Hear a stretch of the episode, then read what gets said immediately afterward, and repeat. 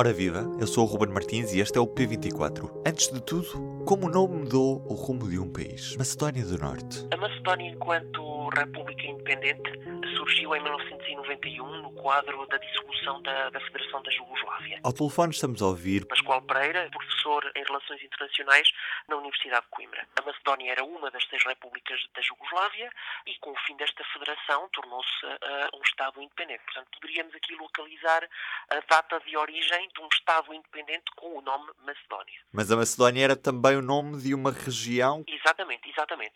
Uh, e é esse que é uma das principais questões políticas que opõe neste momento a República da Macedónia do Norte uh, e a Grécia, ou pelo menos até recentemente, uh, que era precisamente o facto de existir uma região histórica chamada Macedónia, que está hoje repartida por três Estados diferentes: a Macedónia do Norte, a Grécia e a Bulgária.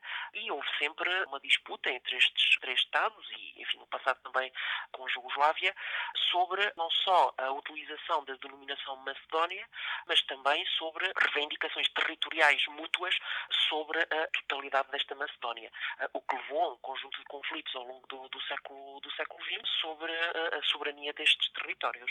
E era isso, essa questão que ainda não estava absolutamente uh, encerrada uh, por parte da, da, Grécia, agora no final do, dos anos 90, uh, após a independência da República da Macedónia, que considerava que a utilização do nome República da Macedónia seria abusivo, pois não só era um nome que tinha uma, uma conotação histórica e cultural que, que, o, que o nacionalismo grego considera que é uma, uma propriedade sua, que remete para a antiguidade clássica, património cultural seu, mas que também poderia ter um, uma consequência que seria reivindicações territoriais dessa República da Macedónia sobre as regiões gregas chamadas de Macedónia. Daí então ter havido, durante mais de duas décadas, diferente diplomático bastante profundo entre estes dois Estados. E o que é que mudou? Ora bem, houve uma configuração política tanto na Grécia como na Macedónia que permitiu um maior pragmatismo, diria eu, da parte dos responsáveis políticos em relação a esta questão do nome.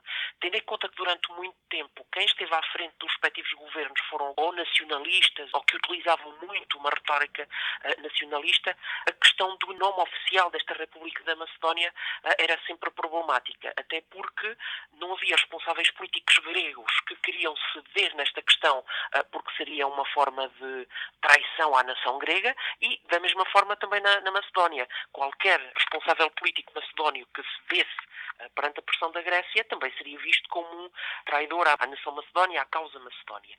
Daí ter havido durante muito tempo também esta divisão. Digamos que com a chegada ao poder, tanto na Grécia como na Macedónia, uma nova geração de políticos com uma visão mais pragmática sobre, sobre esta questão, permitiu que tivesse havido essa aproximação e que em 2008 tenha sido finalmente encontrado uma plataforma comum que levou a, um acordo político, o chamado Acordo de Prespa, eh, que foi então assinado pelos dois países eh, e que estipulava que a Grécia reconhecia a denominação constitucional e internacional do nome República da Macedónia do Norte. Até a alteração do nome, que consequências existiram para a Macedónia do Norte? Uh, houve uma, uma, série de condicionantes em relação à, sua, uh, à definição da sua, da sua política externa. Os dois Estados tinham chegado a um acordo provisório em 1995, segundo o qual uh, a Macedónia poderia utilizar provisoriamente uh, o nome uh, de Antiga República Jugoslava da Macedónia, com o acrónimo em inglês FYROM, Former Yugoslav Republic of Macedonia, que permitia à Macedónia ter relações bilaterais normalmente, como Estado soberano, e fazer parte de organizações internacionais. Mas enquanto vigorava esse nome internacional, a Grécia opunha-se sistematicamente, ou ameaçava vetar sistematicamente, os pedidos de adesão que a Macedónia faria eh, tanto à União Europeia como à NATO, porque, não nos esqueçamos, tem de haver a aprovação de todos os Estados-membros destas organizações para um novo Estado fazer parte da sua composição. E assim, a Grécia, enquanto não, não viu a sua reivindicação em relação ao nome oficial tendida, ameaçava sistematicamente vetar a, a entrada da, da Macedónia nestas organizações. O que este acordo agora permite é que esse veto seja absolutamente posto de, de parte, sendo que agora a Grécia não apresenta um obstáculo para uma potencial futura uh, adesão desta, desta República a, a, estas duas organizações.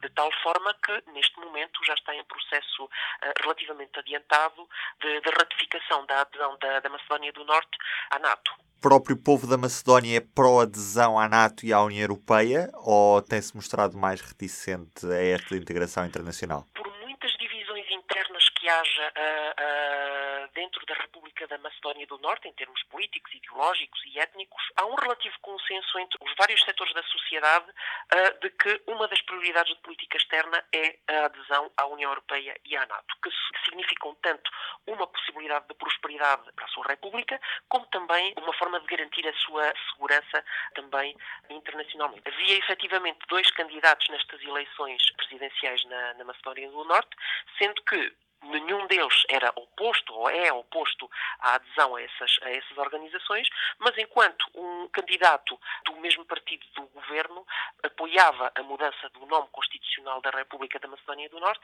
a candidata da oposição, que estava oposta ao acordo com a Grécia, contudo também nunca se demarcou de uma ambição de uh, aderir um, a estas organizações. Portanto, mesmo que ela estivesse oposta, e estava efetivamente oposta à aplicação deste, deste acordo bilateral com a Grécia, contudo, manteve sempre uh, o seu apoio virtual ou, ou concreto mesmo uh, a uma futura adesão à NATO e à União Europeia.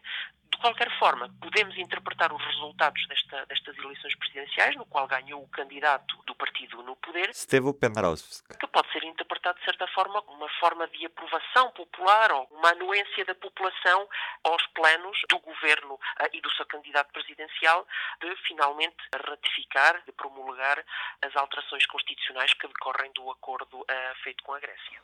Professor, ainda uma última questão. E até que ponto é que este acordo do outro lado da fronteira na Grécia pode prejudicar o, o governo de Tsipras nestas eleições que se adivinham na, na Grécia? Tal como na, na, na Macedónia do, uh, do, Norte, esta posição do governo grego, enfim, do, do, dos, dos, partidos que suportam este, uh, este, uh, este governo parlamentarmente, foi uma opção arriscada, porque efetivamente o discurso nacionalista em relação a esta disputa bilateral com a Macedónia é particularmente forte. E sempre foi um dos principais pontos de honra, se assim lhe podemos dizer, do Partido da, da Nova Democracia e que pode eventualmente comprometer algumas das ambições políticas de, de permanência do atual governo nas próximas eleições. Portanto, ainda está por apurar, de certo modo, de que forma este acordo também pode ter um, um impacto nos resultados eleitorais das, das eleições que se aproximam na, na Grécia e que podem não só ser instrumentalizados pela oposição, como comprometer um pouco ou fragilizar a posição do Siriza. Sim.